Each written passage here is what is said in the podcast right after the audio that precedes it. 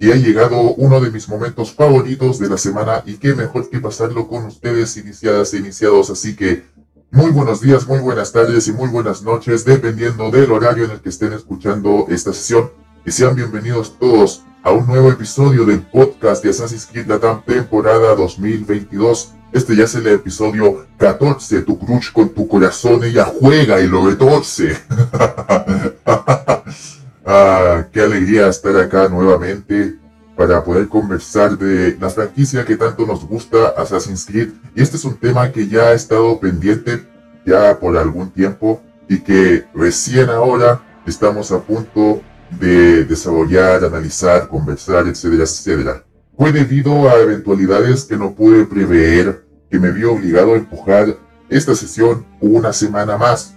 Y bueno, no fue tiempo perdido porque pude tener aún más tiempo para indagar en el tema, hacer mis averiguaciones, mis investigaciones, leer algún que otro libro, etcétera, etcétera, porque así es, para hacer esta sesión me abastecí bastante de lectura, de sapiencia. así que sin más preámbulo, sin más que añadir, sin más dilatación, eh, vamos a comenzar la sesión semanal en donde les contaré acerca de las dos posibles épocas históricas en donde puede ambientarse Assassin's Creed Mirage. Les contaré la historia de la fortaleza de Alamut y algunas y otras curiosidades. Todos estos son elementos que llamaron mi atención cuando vi el tráiler de Assassin's Creed Mirage y decidí indagar más sobre el tema. Y para eso hay que hablar de fuentes, porque si bien todo esto está ambientado en Assassin's Creed, lo que les contaré a continuación tiene que ver con historia en la vida real. Y para hablar de historia en la vida real, primero tengo que mencionar las fuentes que yo utilicé para hacer mi investigación, hacer resúmenes, con el fin de hacer posible la sesión de esta semana. Mis fuentes son las siguientes. El profeta y la era de los califatos, el Medio Oeste Islámico desde el sexto al onceavo siglo, segunda edición, escrito por Hugh Kennedy. Los árabes en la historia, de Bernard Lewis. Alamut, de Vladimir Bartol. El nido del águila, castillos islamitas en Irán y Siria, por Peter Willy. Los orígenes y primeros pasos del Islam Shia, por Sajid Hussain Muhammad Yafati. Espero haberlo pronunciado bien. si no, mis disculpas. La epopeya de Gilgamesh. Anónimo. Traducido por Gloria Casanueva y Hernán Soto. Y los juegos y transmedia de la franquicia de Assassin's Creed en caso de ser mencionado alguna que otra referencia. Con eso aclarado, sigamos. Para hablar del contexto histórico primero tenemos que saber dónde se va a situar Assassin's Creed Mirage. Y por lo revelado por el equipo de desarrollo y por Ubisoft, podemos confirmar que Assassin's Creed Mirage se va a ambientar en la Bagdad del siglo IX, es decir, los años 800 después de Cristo. Bagdad es la actual capital de el país de Irak. Está situado en el río Tigris, al norte de las ruinas de la antigua ciudad de Babilonia. Bagdad es conocida por ser un punto muy importante tanto para la sociedad árabe como para la sociedad musulmán. ¿Y esto por qué? Porque Bagdad llegó a ser reconocida como el centro del aprendizaje. No solamente hubieron avances significativos para el campo cultural y el campo económico del mundo musulmán, sino que también hubieron avances intelectuales. Bagdad llegó a, albergar múltiples instituciones académicas y entre ellas está la Gran Librería de Bagdad, también conocida como la Casa de la Sabiduría. Gracias a lo que pudimos ver en el trailer de Assassin's Creed Mirage y eh, la información revelada por la página web oficial del juego, Sabemos que Basim ibn Ishaq, así se pronuncia, Ishaq, no Ishak. Basim ibn Ishaq, si bien él nació en otra ciudad, la ciudad de Samarra, él pasa su adolescencia en Bagdad. Su madre murió cuando él era muy joven y su padre murió en la pobreza, desacreditado total. Entonces, un Basim más joven tuvo que ideárselas, ingeniárselas para sobrevivir en las calles de Bagdad, una de las ciudades más grandes del mundo en ese entonces. Y Miraj nos contará la historia de cómo Basim ibn Ishaq pasó de ser un pobre ladrón a un oculto hecho y derecho. Con esa información a mano yo pude identificar dos posibles épocas históricas en donde se podría ubicar la historia de Assassin's Creed Mirage. Si bien Bagdad no es la zona en donde exclusivamente estas dos épocas sucedieron, sí es cierto que Bagdad está relacionada. ¿Cómo? Ahora se los voy a explicar. La primera época es la anarquía de Samarra, abarcando desde el 861 hasta el 870 después de Cristo, la anarquía de Samarra fue un evento marcado por la extrema inestabilidad política y social bajo una violenta sucesión de cuatro califas. Por favor, entiéndase califa como un término designado a aquellos que gobiernan un califato. ¿Y qué es un califato? Es como un sistema de gobierno establecido luego del fallecimiento del gran profeta Mahoma por sus sucesores. Entendamos eso de califa y no la otra palabra de califa. La anarquía de Samara sucedió durante la época del califato Abbasí o Abbasí en español, al fin la pronuncié bien en español, Abbasí, establecida por una dinastía descendiente del tío del gran profeta Mahoma, en la ciudad de Samara, obviamente de ahí sale el nombre. La anarquía comenzó con el asesinato del califa al-Mutakawil. Ojalá lo haya pronunciado bien. Si hay algún iniciada, si hay alguna iniciada o iniciado que esté escuchando esto ahora mismo y sea de la religión musulmana, por favor, que tenga piedad conmigo. Yo no soy bueno en pronunciar nombres extranjeros. Por favor, por favor mataron al califa al-Mutakawil y este atentado contra su vida fue orquestado por uno de sus propios hijos, al-Muntasir, ya que cuando recibió las noticias de que su padre beneficiaba más a su hermano que a él, no le cayeron muy bien y conspiró con el apoyo de guardias turcos para deshacerse de él. Estos guardias turcos tendrían algunas rencillas, algunos problemas contra al-Mutakawil debido a que el califa utilizaba a esclavos turcos para sus obras de construcción. Al-Muntasir se proclamó legítimo sucesor de su papá y gobernó durante unos seis meses antes de morir de forma desconocida. Y este ciclo lo van a escuchar unas cuantas veces. La presión ejercida obligó a los generales turcos, luego de que Al-Muntasir muriese, a elegir a un sucesor. Y ellos no querían a un hijo de Al-Mutakawil ni a nadie relacionado con él. O sea, al menos no directamente. Quizás por las mismas rencillas, estos mismos problemas que tenían el gobierno turco con Al-Mutakawil. Así que eligieron al sobrino de Al-Mutakawil como sucesor, llamado al-Musta'in.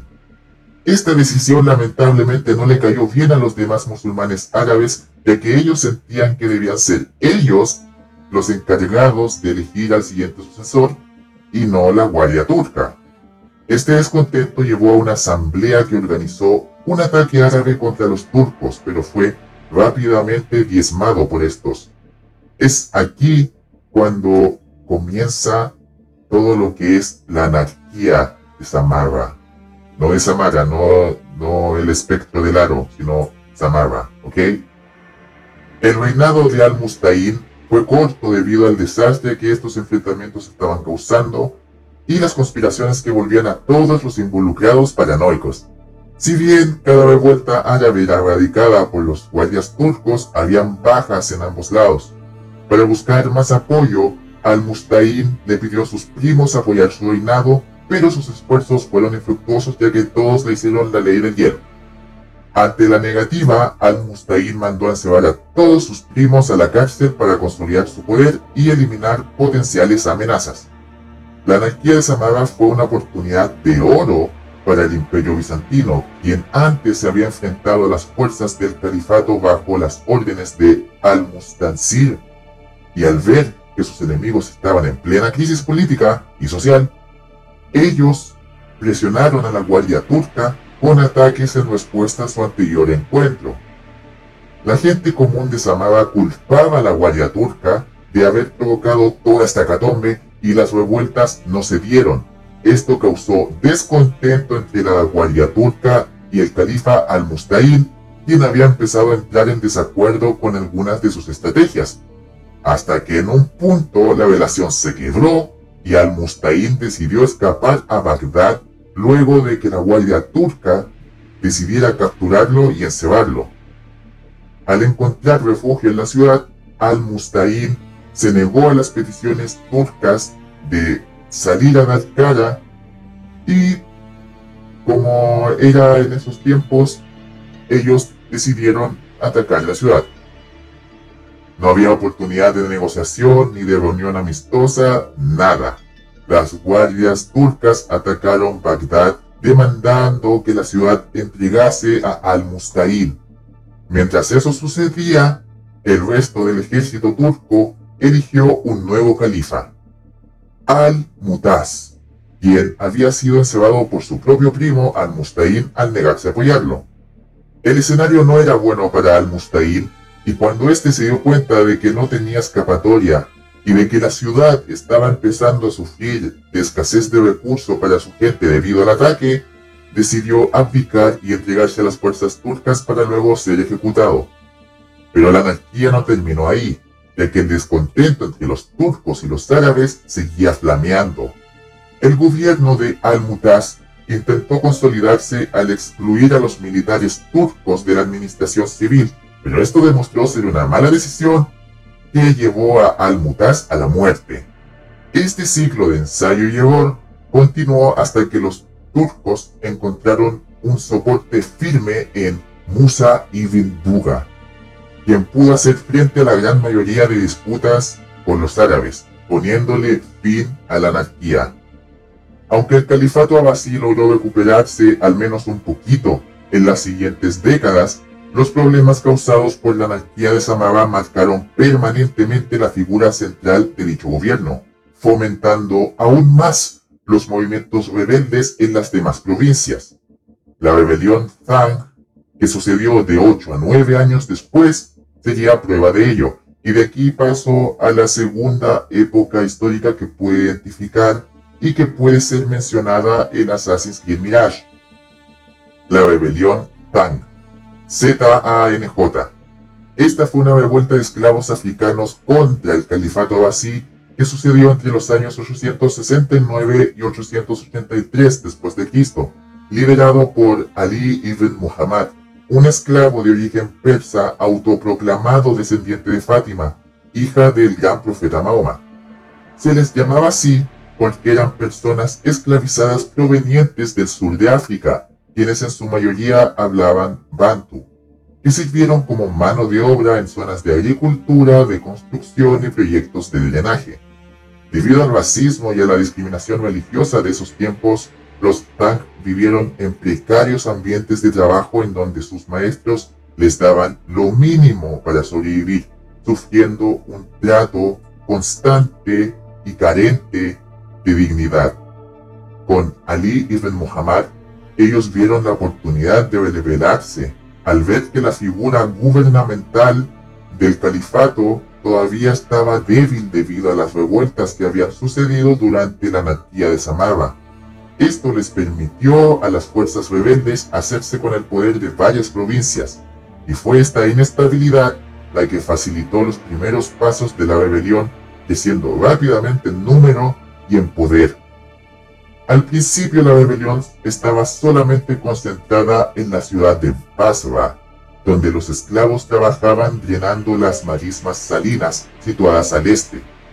Con el tiempo y gracias a los recursos que consiguieron al saquear ciudades, aldeas y capturar bases enemigas, la fuerza rebelde de los Tang consiguió asentar varios golpes al califato abasí que les dieron la oportunidad de construir sus propias ciudades, algunas de ellas llamadas Al-Muqtada y Al-Mania.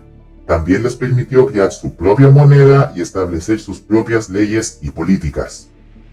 Fue con el tiempo y con su esfuerzo que los Tang finalmente conquistaron la ciudad de Basra, ciudad que fue testigo de los orígenes de la rebelión en el 871 después de Cristo. Ali continuaba con la ventaja, o al menos así parecía, y consolidaba su poder y autoridad al castigar a los maestros en una especie de ojo por ojo, diente por diente. Ali liberaba a los esclavos y esclavizaba a los maestros para poder decirles aquí mando yo, aquí mandamos nosotros ahora. En el 879 la rebelión alcanzó su más grande expansión y probó ser una gran amenaza para el califato abasí al ver que su próximo posible blanco era la ciudad de Bagdad. A pesar de que el califato abasí no pudo hacer mucho en sus enfrentamientos contra los rebeldes Tang al comienzo de este conflicto, ya que para ese entonces ellos estaban lidiando con sus vecinos, la dinastía Safarí, fue a partir del 879 después de Cristo que ellos lograron retomar sorpresivamente la ventaja al acumular las suficientes fuerzas para idear un contraataque. En ese mismo año, el príncipe Abasí y líder militar Al-Muwafaq, junto con el apoyo de Al-Fari, hijo de Musa ibn Buga, lograron tomar la ciudad de Almania, expulsando a todos los rebeldes.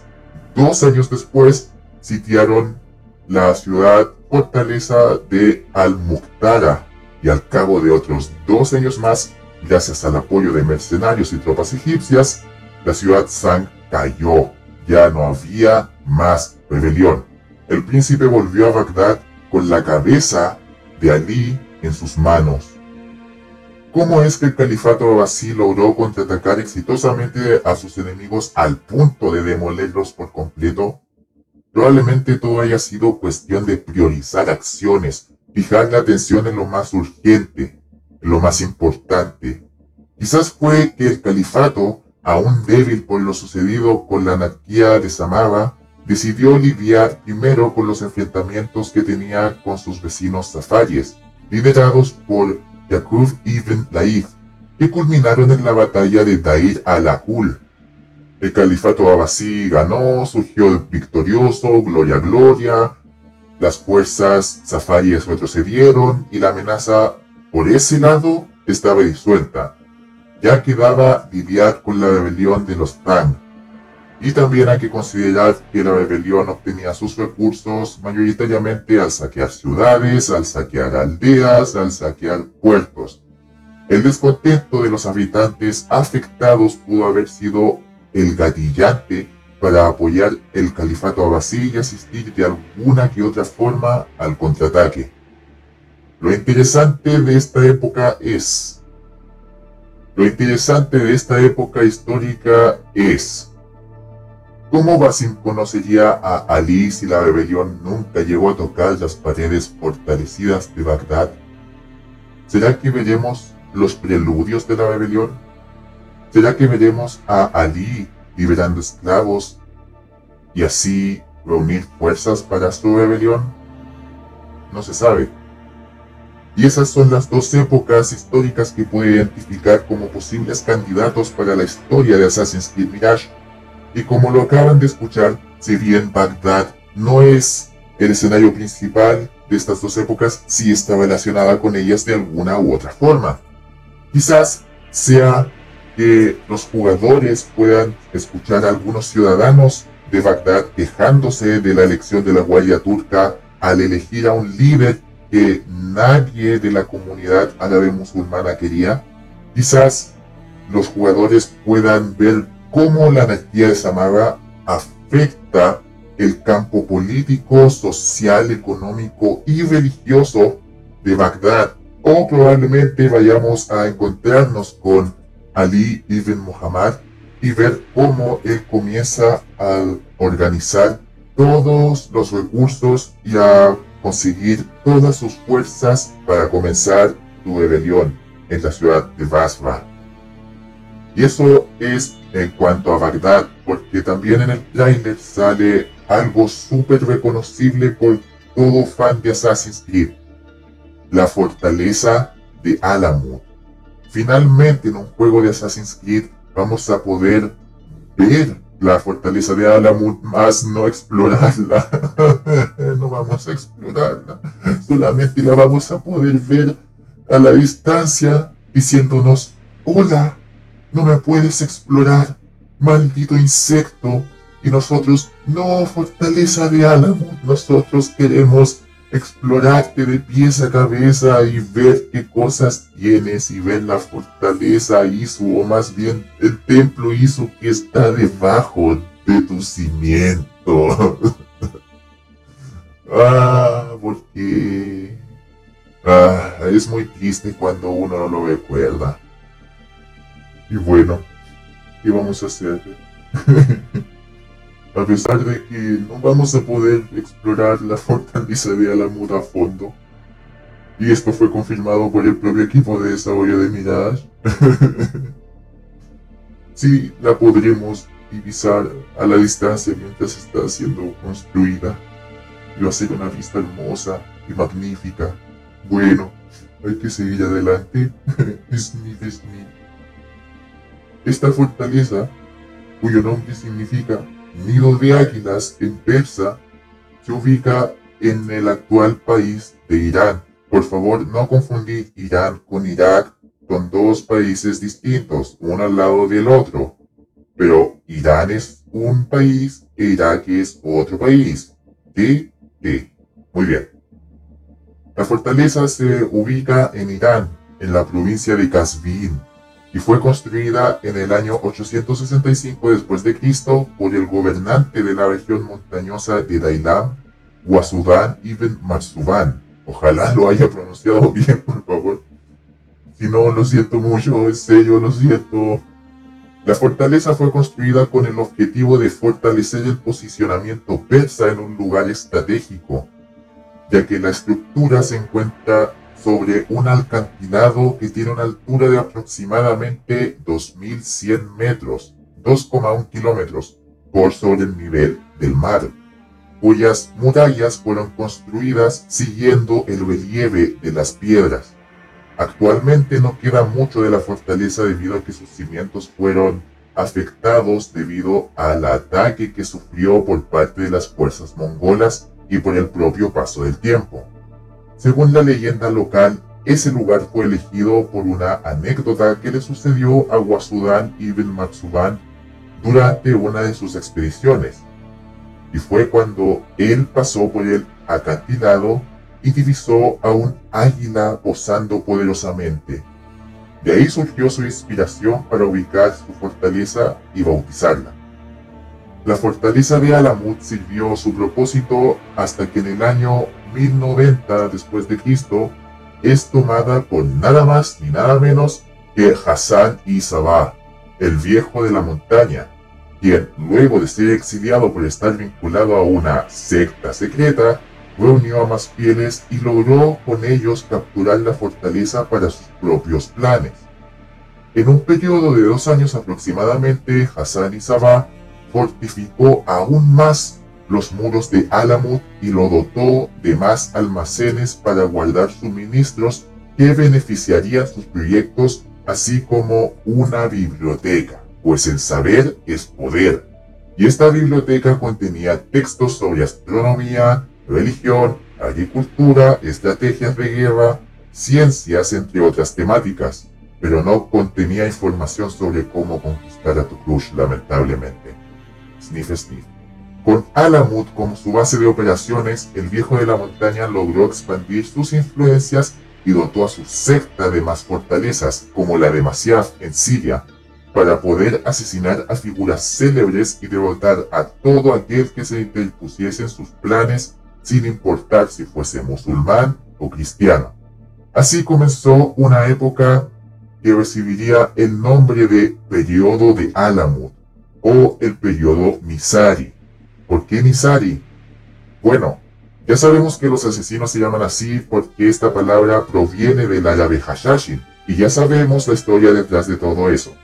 Sin embargo, eso era un término más peyorativo que los propios Hashashins terminaron utilizando como una medalla de honor con la cual infundir miedo, mas no era su verdadero nombre.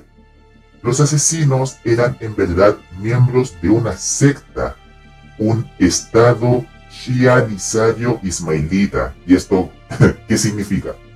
Vayamos por parte. El Islam, al igual que varias otras religiones, tiene muchas pero muchas ramas que se definen con la perspectiva que cada una de ellas tiene. De aquí solo les nombraré dos para no confundirlos y para no saturarles tanto la cabeza porque ya a estas alturas creo que ya está bastante saturada de información. Así que les mencionaré solo dos. Está la secta Sunni, cuyo nombre proviene de la palabra Sunna, utilizada para describir el modelo ideal tradicional a la cual los musulmanes debían aspirar, y está la secta Shia, que significa seguidor en árabe. Los sunni creían que el gran profeta Mahoma no había dejado sucesores y que su palabra sería expresada por Abu Bakr, uno de sus suegros. Los Shia no estaban de acuerdo con eso, para nada.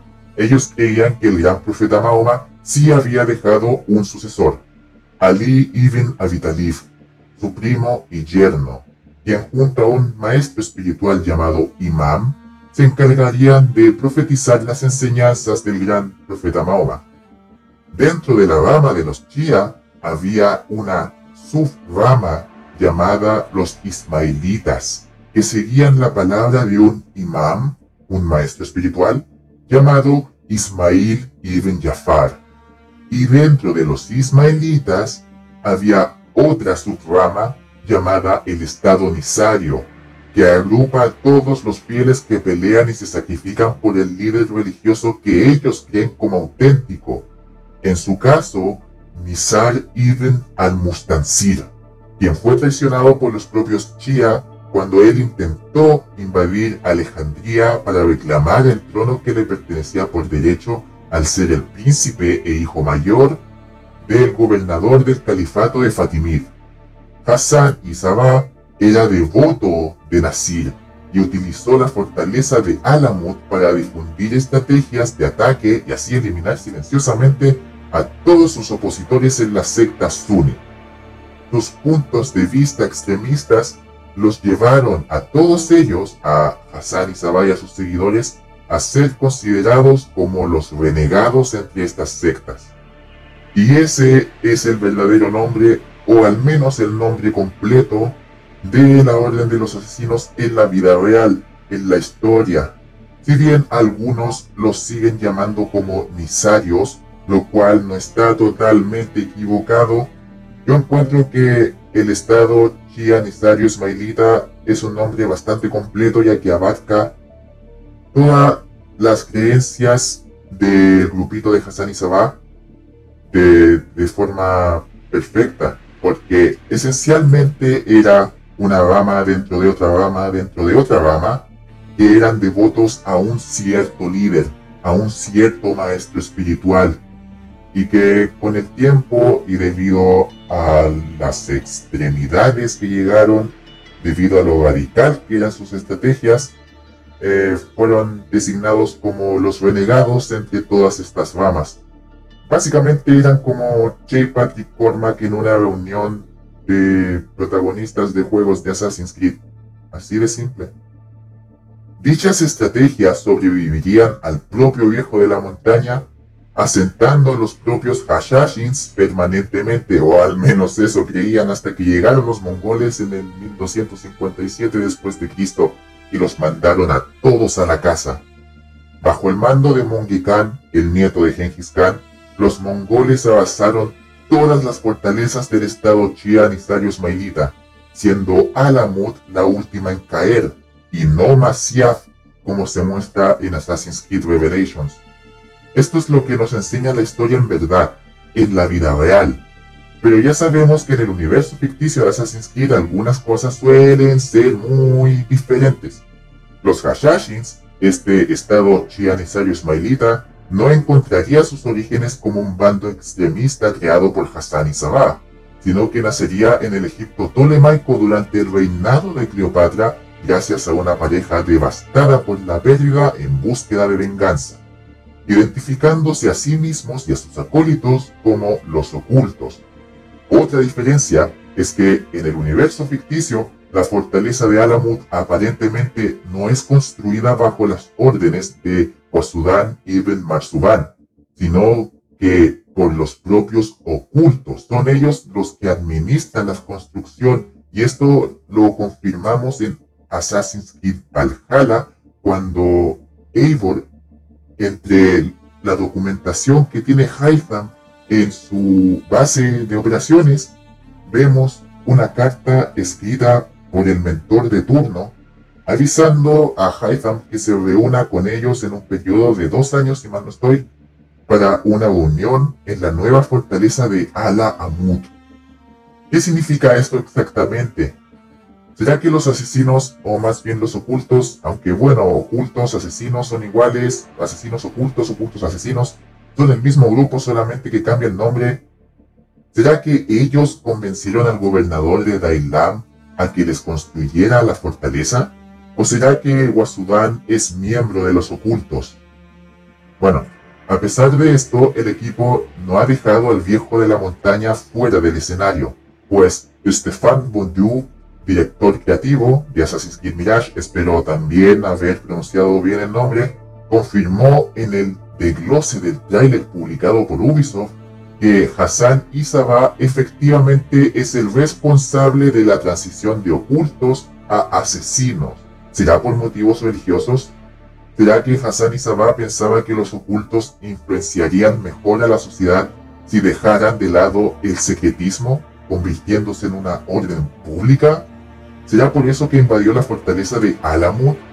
¿Será que fue gracias a una guerra civil entre ocultos que Hassan y Sabah, al ganar, decidió hacer que los asesinos fuesen una fuerza pública?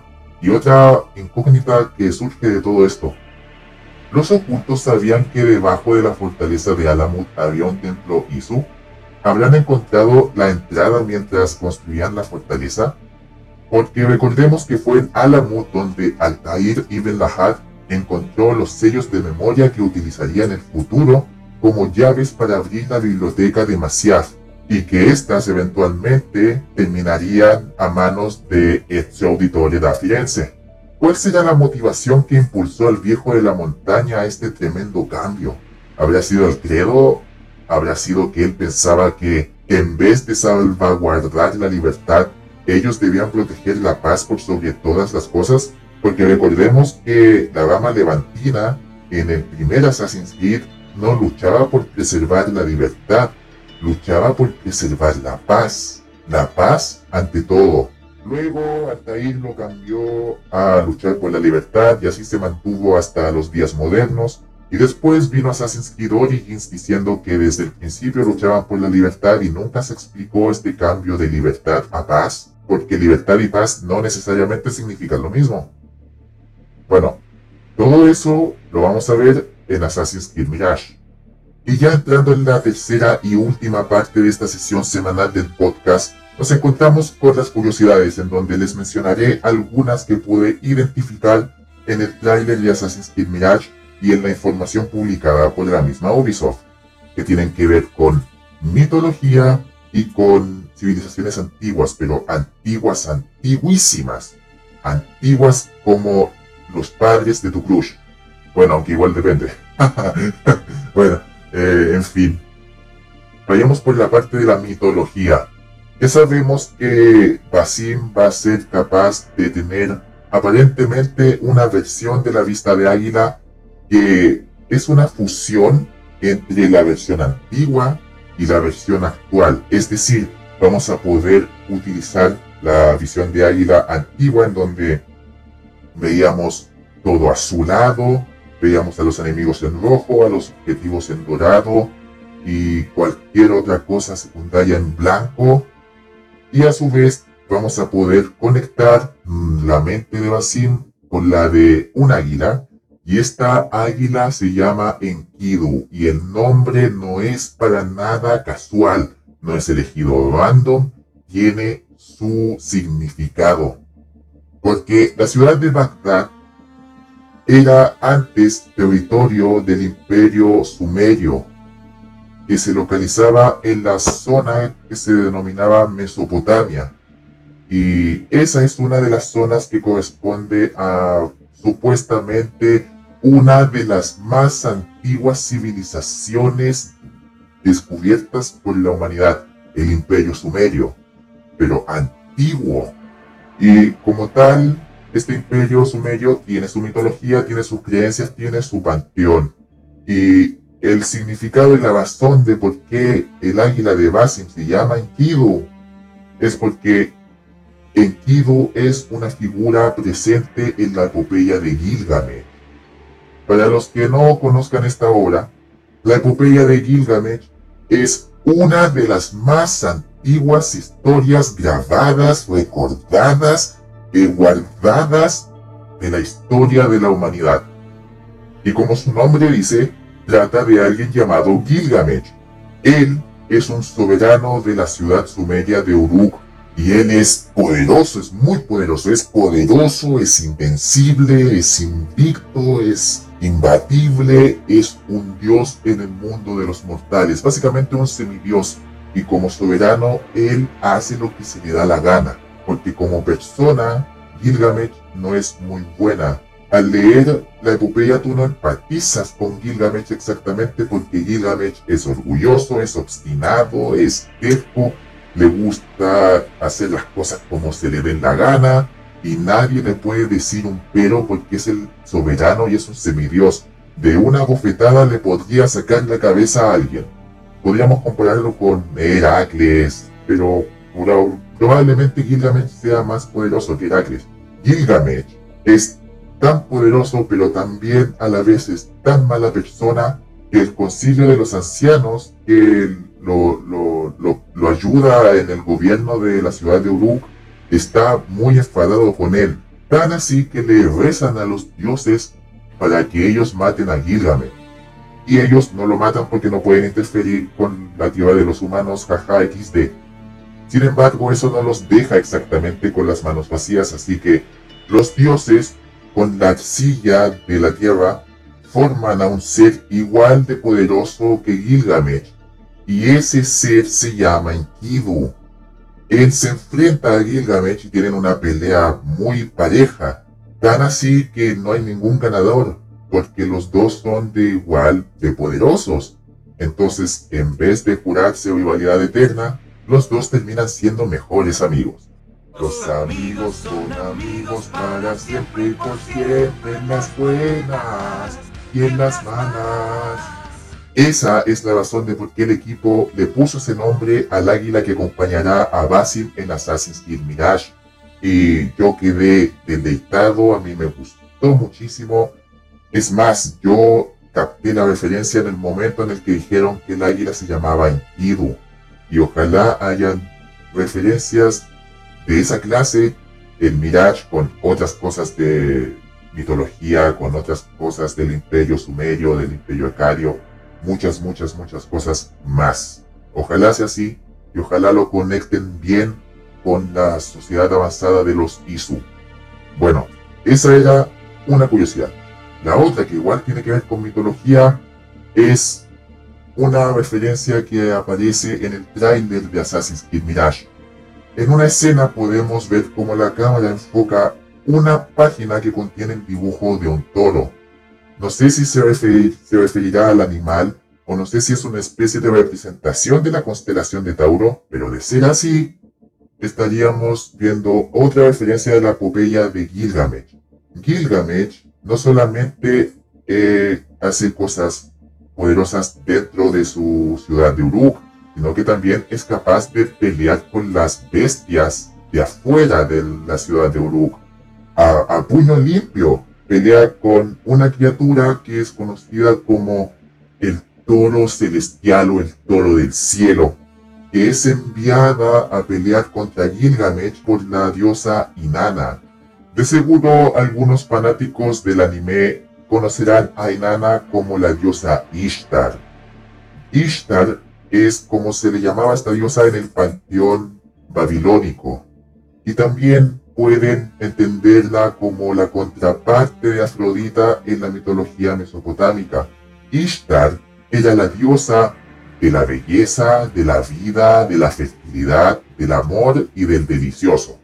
Entonces, ¿por qué envía un toro celestial a matar a Gilgamesh? Eso es porque mientras Gilgamesh se encontraba haciendo cosas con Enkidu, cosas de mejores amigos para siempre y por siempre en las buenas y en las malas, Ishtar y Nada va a encontrarse con Gilgamesh para ofrecerle una supuesta relación amorosa o una relación casual y Gilgamesh la deja en la friendzone básicamente. Gilgamesh acusa a Ishtar de hacer la misma invitación a varios hombres y después dejarlos a su suerte. La acusa básicamente de ser una diosa ninfómana.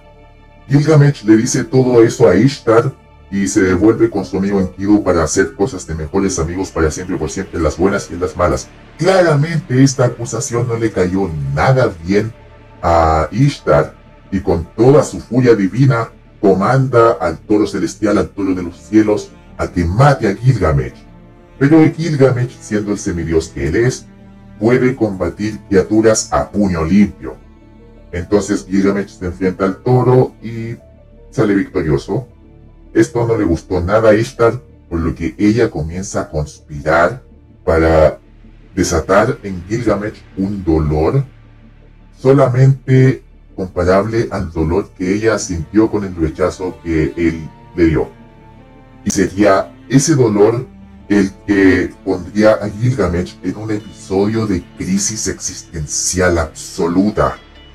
Sería ese dolor lo que le pondría en la cara una realidad que él ha estado ignorando como soberano de la ciudad de Uruk.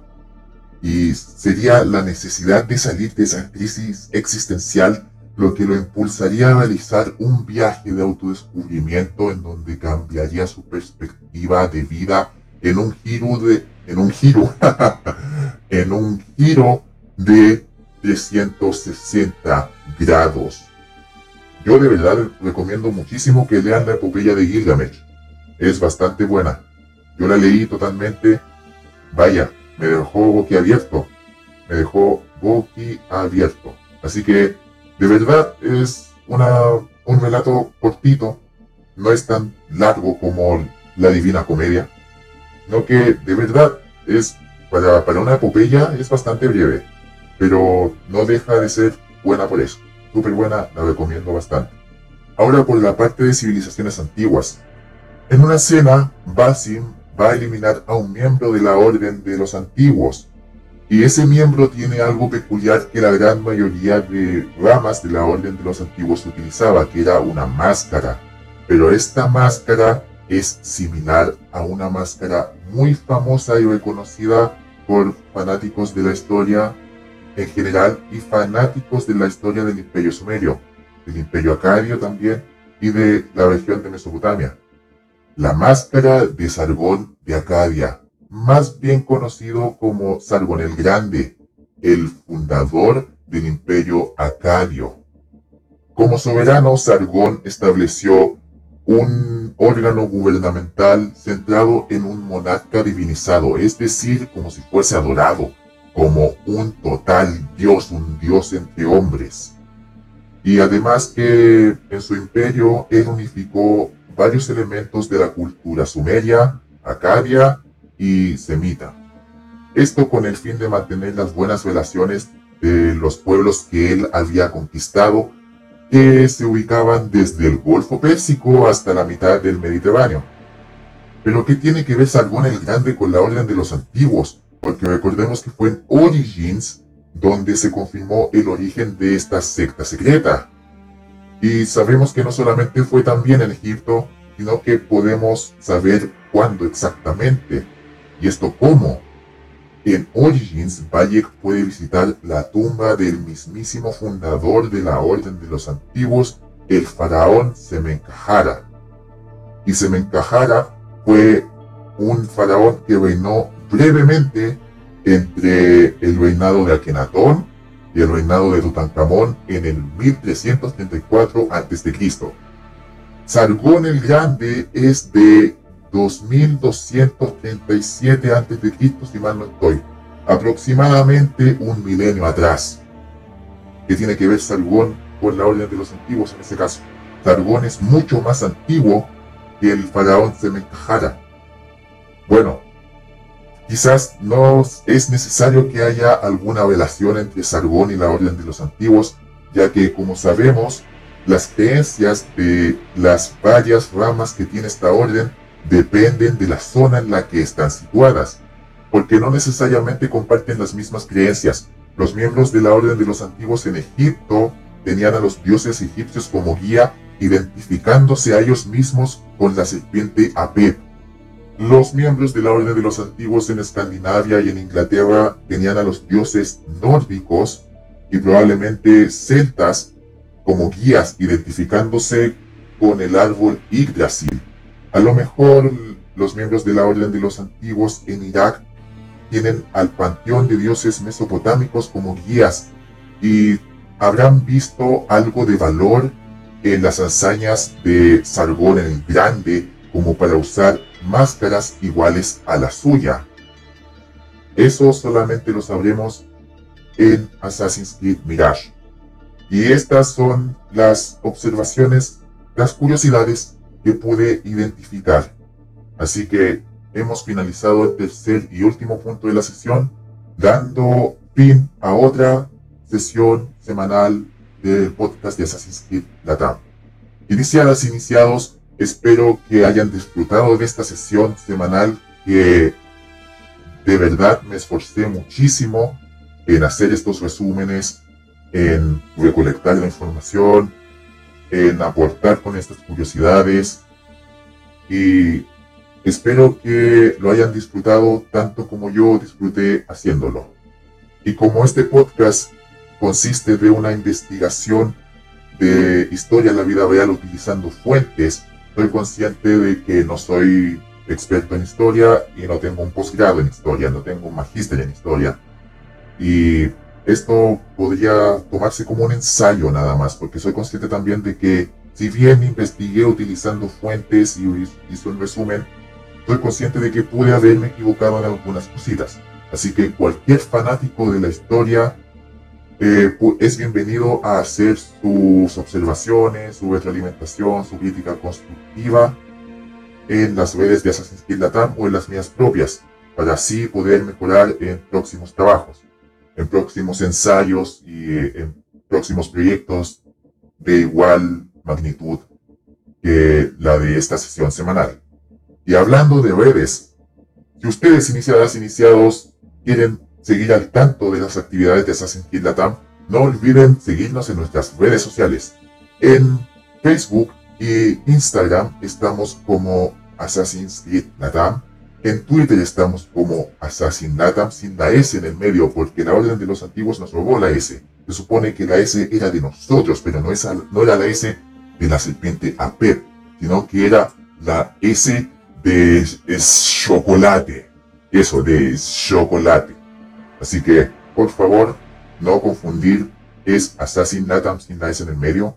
A su humilde servidor lo podrán encontrar en Twitter como la de erudito y en YouTube con el nombre homónimo, la ave de Erudito. Subiré video cada vez que una diosa baja a los terrenos de los humanos para pedirme una relación amorosa con ella, pero sigo de vez en cuando estando pendiente acerca de las actividades que tengo en YouTube, respondo comentarios, respondo preguntas, etcétera, etcétera. Así que también me pueden encontrar allí. Sin más que añadir, sin más que acotar, sin más que dilatar, Iniciadas, iniciados, les deseo una buena semana en lo posible. Un abrazo, bendiciones, que la paz sea con ustedes y que el Padre del Entendimiento los guíe a todos. Bye bye.